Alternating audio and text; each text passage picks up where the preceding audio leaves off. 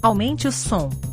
Você está no Podcast Mentalidades. Mentalidades. Mentalidades. Mentalidade. Mentalidades.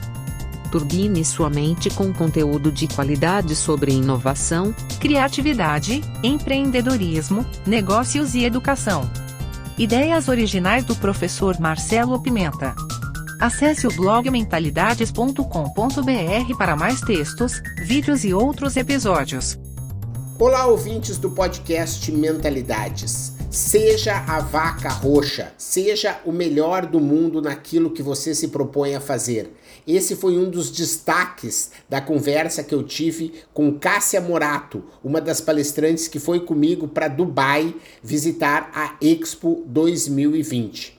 Você ouve nesse episódio os destaques da nossa conversa. E se você quiser assistir a íntegra, você pode ir no canal do YouTube dela e o link está nas descrições. Eu tive dentro das minhas viagens de estudos que eu sempre faço, né? Eu fui a Israel junto com um amigo e o Rodrigo pegou lá uma lata de Coca-Cola, limpou, não sei o que, e trouxe uma água do Rio Jordão. E eu disse, meu Deus, o que tu está querendo levar com dois litros? Ela disse, não, que quando a gente manda a roupinha, que agora me faltou o nome, é tipo batistério, um nome assim que bota na roupinha da, do bebê que vai ser batizado, batizado. Né? eles borrifam com aquela água e a pessoa diz assim: ó, essa roupa foi borrifada com a água do Rio Jordão, que fez a mesma água que Jesus. Batizou Jesus. E a pessoa não estava esperando isso quando ela compra. E ela recebe isso. Então, tu vê, a economia da paixão está presente num extremo da vida, num outro extremo da vida, e entre esse aí tem mais de um milhão de tons de cinza. E ela é muito focada na experiência do cliente, né? Porque experiências superiores são impregnadas de emoção.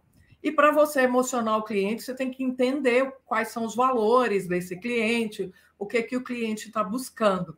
E o mundo hoje é um mundo de experiências. Com certeza. Inclusive, tem um outro escritor, né, que é o Vitor uh, Michalska, né, que é lá da mesma editora que eu, em que ele diz assim: não, Marcelo, porque essa história da economia da paixão, o negócio é a economia da experiência, o negócio é a economia criativa, né? E eu sempre discuto com o Vitor, no sentido de discuto, no sentido de aprendizado, né? Que eu digo que a, a economia da paixão é como se fosse um invólucro, em que a economia da experiência, a economia criativa, a economia da longevidade, elas estão presentes, né? Se você for São ver. São contidas, é como se fosse um grande conjunto, né? É. E Sim. aí é que você pode aproveitar a economia, por exemplo, da longevidade que a gente estava comentando, a pirâmide etária atual e a próxima. Quase paralelas. É, é, não, sim, mas o que, que é legal de ver? Você vai ver o seguinte: que existem hoje a camada da população, por exemplo, do 15 aos 19 anos, em que ela vai reduzir. Se eu quero abrir uma escola, você tem que entender que no campo da competição, uma escola de segundo grau, nos próximos 20 anos, vai reduzir o número de alunos proporcionalmente. Da pirâmide etária, você vai ver que escolas, para quem tem mais de 60 anos, não tem nenhuma. Né? E aí você tem um exemplo que vem lá de Porto Alegre, que é a Master English, né? que é uma escola de inglês que o único pré-requisito para você ser aluno é você ter pelo menos 50 anos. Por quê? Porque a pessoa que tem 51, 54, 60, 70 anos, ela está querendo aprender inglês por algum motivo, seja para viajar, seja para entender filme, seja para resolver uma, uma coisa que ela sempre quis, um sonho pessoal, mas ela não está afim de estar tá com um menino de 16 do lado.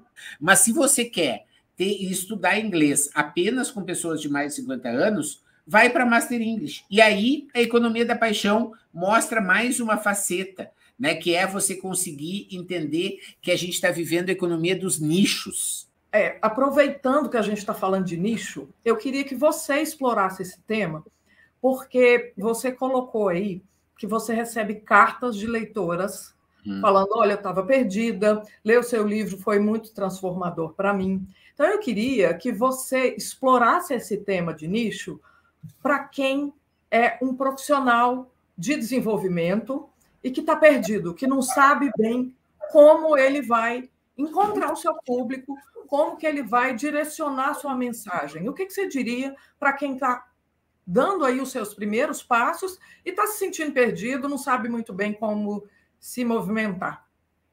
Legal. O primeiro passo é fazer algo, né? E não ficar só pensando. Então, vai lá na internet, digita Economia da Paixão, você vai encontrar no meu site ferramentas Economia da Paixão, você vai baixar de graça o primeiro capítulo do livro. Ou seja, você não, tô, não precisa pagar nada, né? Você vai entender um pouquinho sobre isso. Feito isso, né, é de novo aquela história, ah, mas eu não quero. Tá, então, né, não precisa nem continuar ouvindo, porque, tipo assim, se você não consegue baixar um material gratuito que vai te ajudar, né, então talvez não adiante você continuar. Jornada. A jornada é disso. Mas daí, passado isso, você vai ver, é, é, é isso que eu estava comentando. Olha só, você tem hoje o, a economia da longevidade. Então, você pode trabalhar com pessoas em transição de carreiras, que, de carreira, desculpe, que estão vindo do serviço público, por exemplo. É um nicho. São pessoas que têm, às vezes, muito dinheiro, porque elas, você sabe que o serviço público brasileiro ele paga mais do que o setor privado. Se você Sim. entrar, por exemplo, no setor de justiça, ele paga muito mais do que o executivo e que o legislativo. Então, você pode dizer: olha, eu quero criar um negócio de desenvolvimento para pessoas que venham do judiciário. Legal. E aí, que é atenção e carreira. Você pode dizer o seguinte: não, eu quero que aquela pessoa que nasceu, no, começou no judiciário, eu quero dar a mão para você desde que você entrou no concurso, para que você construa uma carreira em paralelo. É um outro nicho.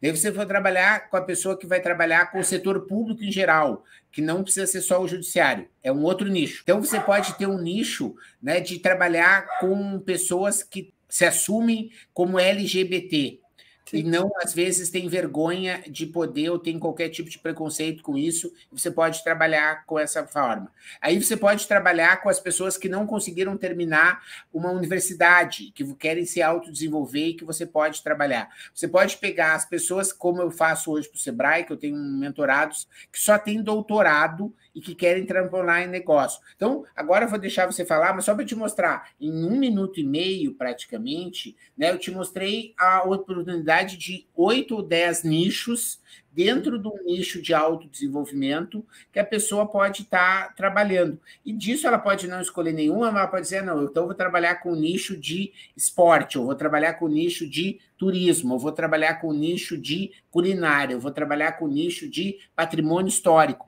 Então, tudo isso são oportunidades que estão ali e que podem servir de inspiração para um profissional início de carreira que quer buscar um nicho para se desenvolver no autodesenvolvimento.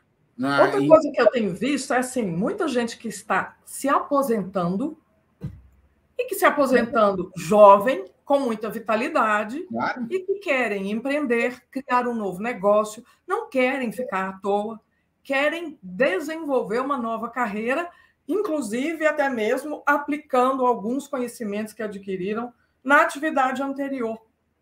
Claro. Eu quase não vejo pessoas investindo nesse nicho.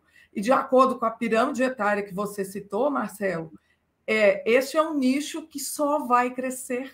Com certeza. E pode ter isso, um monte de subnichos diferentes. Por exemplo, aposentados do ramo de finanças, aposentados do ramo da educação.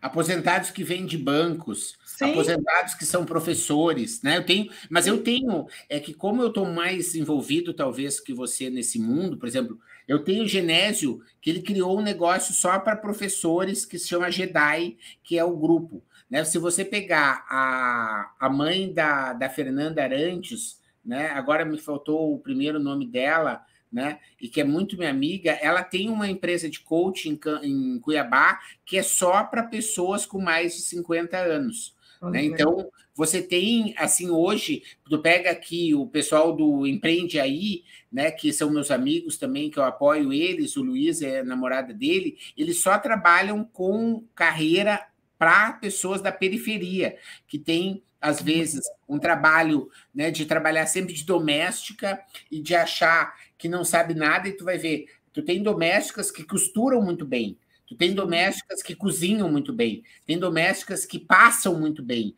tem domésticas que cuidam dos filhos uh, dos outros até, né, dos seus, mas fazem também dos outros muito bem. E aí você tem ali diversas paixões que a pessoa pode estar desenvolvendo. Então, essa história do nicho, né? Existe, então, para citar mais um livro, né? O, o cauda longa, né? Ou seja, você tem hoje um número de pessoas, e a cauda longa, para quem ainda não entendeu, ele está no meu, no meu ferramentas visuais para estrategistas, ele tem. Eu vou mostrar aqui a imagem que fica mais fácil para a pessoa entender.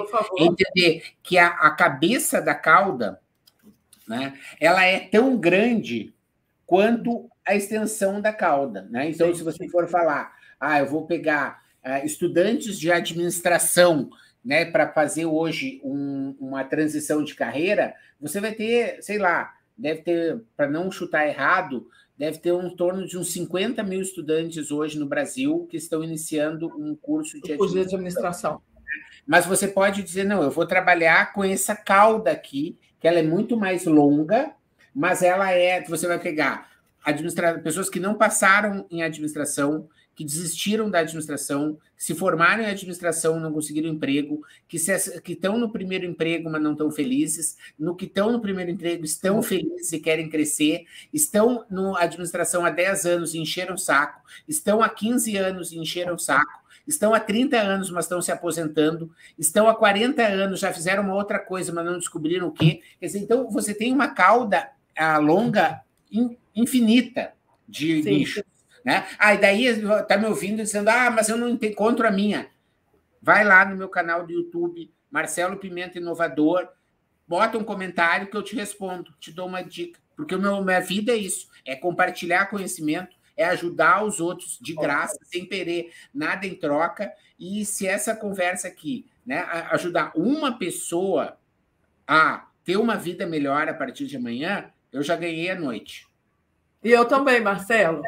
Ô, Marcelo, agora sim, quando a pessoa já está estabelecida, ela já tem um negócio e entende que a competição naquele nicho que ela está é, alocada vem aumentando gradualmente. Ela precisa gerar valor e, principalmente, se diferenciar. O que, que você diria para esse profissional que vem percebendo que está tudo ficando muito parecido no nicho que ele está atuando? Seja a vaca roxa. Seja o melhor do mundo em algo que ninguém mais consegue fazer. Por exemplo, eu não conheço ninguém que tenha uma linguagem tão descomplicada quanto eu para explicar sobre inovação. Sim certo? Tu vai ter pessoas, ah, não, mas tem pessoas que têm títulos de universidade que eu não tenho, tem pessoas que são mais especialistas em energia nuclear, tem pessoas que são mais especialistas em banco, tem pessoas que são mais especialistas em inovação aberta, tem pessoas que são mais especialistas em inovação de corporate venture, mas eu sou o melhor descomplicador de inovação do Brasil, eu tenho certeza disso, porque eu persigo isso e tenho essa capacidade. Então, e se você for ver, bota palestrante de inovação vai aparecer 100, 200, 400. Eu não estou nem preocupado. Esquece. A, a, a, dica é o seguinte, Cássia, dessa tua pergunta: esquece a concorrência. Olha para o teu cliente, querido. Olha para o teu cliente. Muito bom.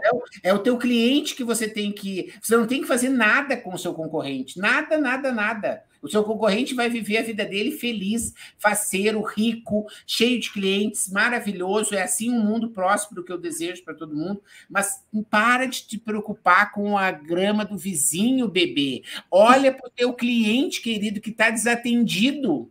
E sabe que isso que você está dizendo é genial, porque no mercado em que eu tenho uma intimidade com o cliente, eu me dedico a entender essa emoção e a expectativa, tem espaço para todo mundo. O cliente compra de mim, ele compra do concorrente, ele aprende com todo mundo e todo mundo pode se beneficiar disso. E o concorrente pode ser parceiro, inclusive. Essa história de concorrente é um conceito já é, é demodê, gente. Isso sim, não se fala sim. mais. Ninguém fala mais sobre isso. Obrigado por sua audiência. Aguardo seus comentários. Se achou esse conteúdo interessante, indique para quem você ama. No YouTube temos dois canais, procure por Mentalidades e Professor Marcelo Pimenta. Assine nossa newsletter gratuita em nosso site.